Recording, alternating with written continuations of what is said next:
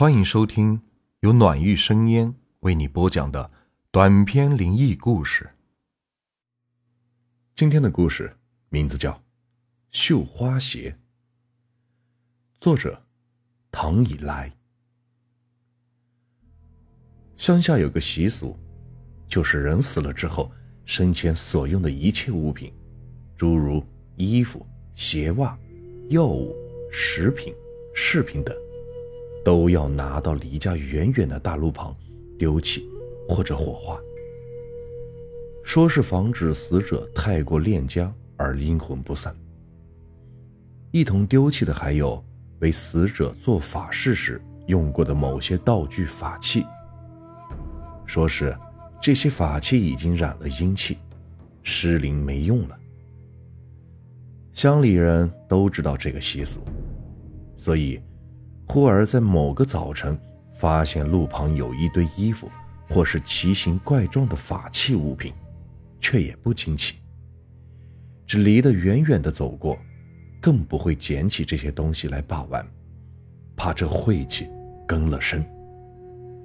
当然，也有例外，就是命太贱的人，比如乞丐、流浪汉、疯子、傻子等。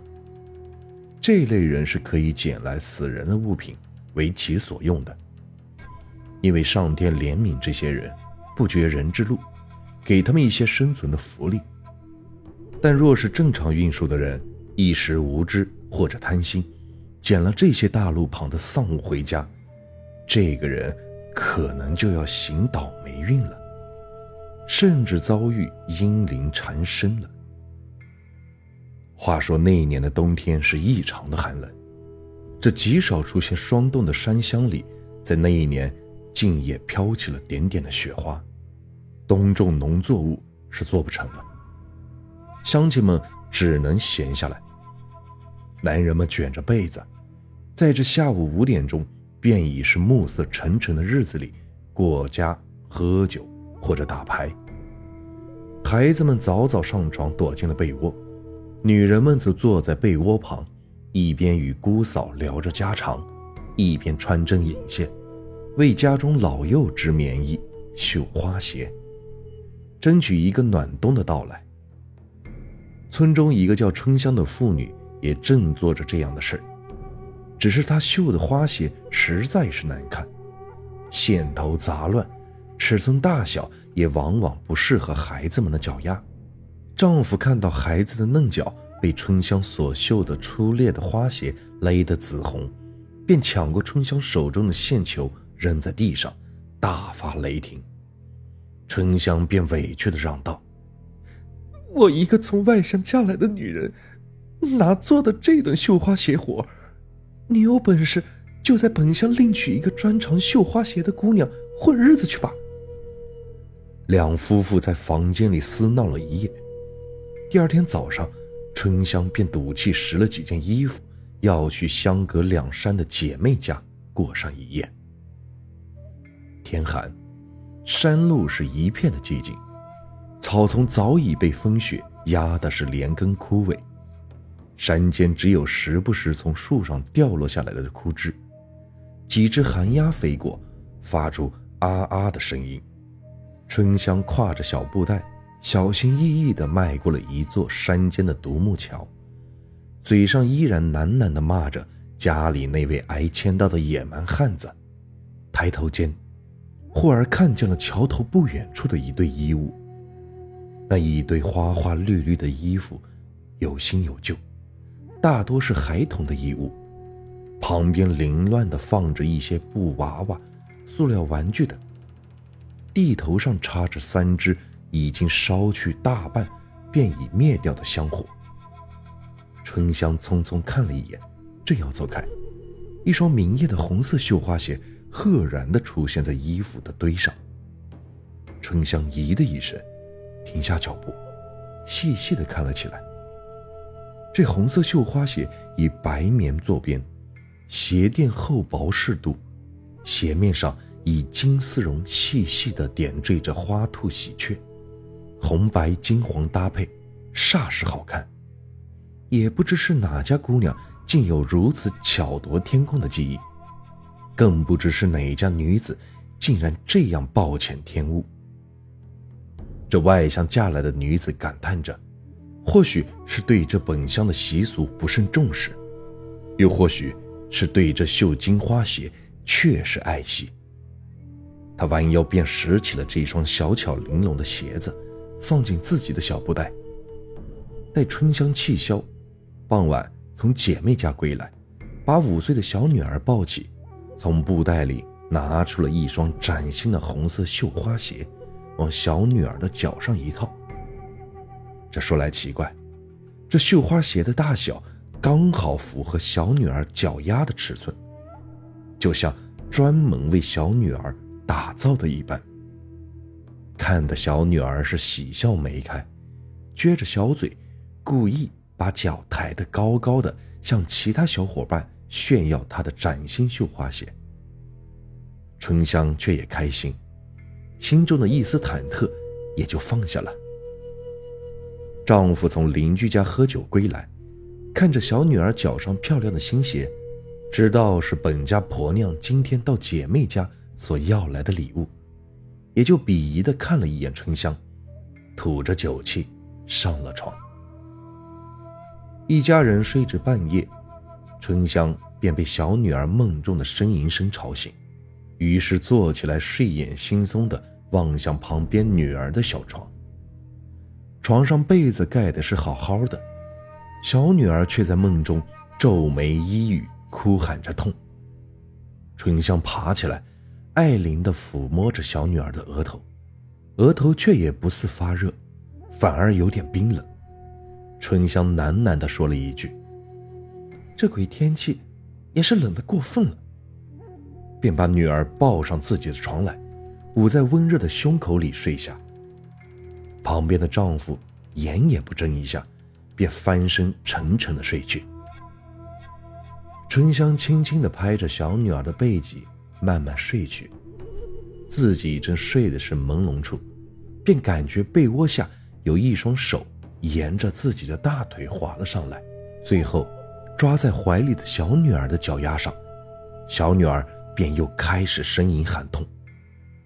春香知道是丈夫睡觉不正经，便小声的撒骂道：“这个没良心的，咱女儿好不容易睡下，你却是这般造作，还不放开你的猪蹄！”见丈夫翻睡一边没有动静，春香便来了气，伸手进被窝里抓起那一双手，正要甩到一边去，却突然在被窝里停住了。抓在小女儿脚丫上的。竟是一只皮肤滑嫩的小手。只是这小手有股狠劲，春香用力掰了一下那只小手，那手指纹丝不动地牢牢抓在小女的脚掌上。春香大吃一惊，睡意全消，颤抖着双手慢慢掀开被角来查看。被窝里一个穿着碎花连衣裙的小女孩，正趴在春香的脚下。瞪着一双浑圆的大眼看着春香，嘴角是挂满了邪邪的笑意，双手始终陷在小女儿的脚上。春香呆了一刻，这，这是哪家孩子？这，这大半夜的。接着瞬间反应过来，把被子一扔，哇的一声尖叫起来，全身汗毛一下子就竖了起来，便抱起怀里的女儿跳下床来。熟睡中的丈夫被尖叫声惊醒，挣扎着翻坐起来，看着光脚站在冷地板上不停颤抖的妻子和他怀里嚎啕大哭的孩子，不明所以的闹道：“这大半夜的发什么神经？”妻子面如土灰，只惊恐地指着床尾处的棉被。丈夫转念一想，这难道是有耗子钻了进来？大手把被子一抖。却是一粒沙尘也没有，于是嚷嚷道：“婆娘也忒个胆小。”接着把被子一铺，又要睡去。春香精心初定，细想：难道是我看错了，还是做了噩梦？满腹惊疑的哄着怀里的小女儿，重新的睡下，已将近黎明。第二天早上八点多，太阳才勉强的冒出头来。春香起床来，认真的把被子抖了几遍，确认一尘不染后，便叠好了被子，回过头来，拿起了摆放在小床下的红色绣花鞋，正要帮小女儿穿上，却突然回想起昨夜的一幕。不管是真是梦，都留了后怕。春香认真的查看了一遍小女儿的脚丫，除了脚背上有几条极淡的手指痕迹，却也无甚大碍。春香拿出一颗大白兔奶糖来，哄着小女儿穿了另外一双保暖布鞋后，便把这路上捡来的绣花鞋拿到了村外大路旁，细细的看了几眼后，终于。挥手扔掉了。白天里，小女儿也不再扶着脚掌喊痛。丈夫邀了几个好友来家里喝着小酒，春香弄了一盘卤水花生拌香脆猪耳做下酒菜后，便抱着小女和姑嫂在一旁聊起了家常。家庭和乐，一天无事。当晚，待众人散去。已经是冬日里伸手不见五指的二更天了。丈夫送走客人，便关上了大门。春香则抱起已经熟睡在自己大腿上的小女儿，回到了床上，轻轻放下。两夫妇忙完，正要盖被睡去，大门上却啪啪啪的被敲响了下。春香喊了一声：“谁呀？”不见人回答。丈夫又睡在床上一动不动，她便极不情愿地披衣起了床。大门刚一打开，一阵寒风卷来，她全身打了一个冷颤，不禁地把外衣捂紧。四下一看，黑夜无边，确实不见人影。地上只有一根被寒风吹得来回滚动的枯树枝。难不成是这树枝吹响了大门？春香把那树枝捡起，扔向屋檐下的柴堆，便关好大门回房来了。她脱下鞋子上床来，丈夫问了一句：“哪班客人？”春香刚答完一句：“不见有人。”大门这时又是三声啪啪啪的敲门声。丈夫问了一句：“你确实没见到人啊？”便快手披衣下床来，两夫妇打开大门，亮起门前灯，四周一瞅，门口只有阴风呼啸，哪里有人的动静？两夫妇拿来手电，向门口四周各个角落细细的照了一圈，确定没人后，便惊疑的关好大门回房来，不敢睡下，只当是贼人来偷盗，故意偷石门路。两夫妇在床边坐了一会儿，没有再听到声响，便照看了一下家中的财物，觉得安全了，才再次睡下。这一大门却又不早不迟的，再次的啪啪啪的敲响了三声。两夫妇一惊，同时站了起来。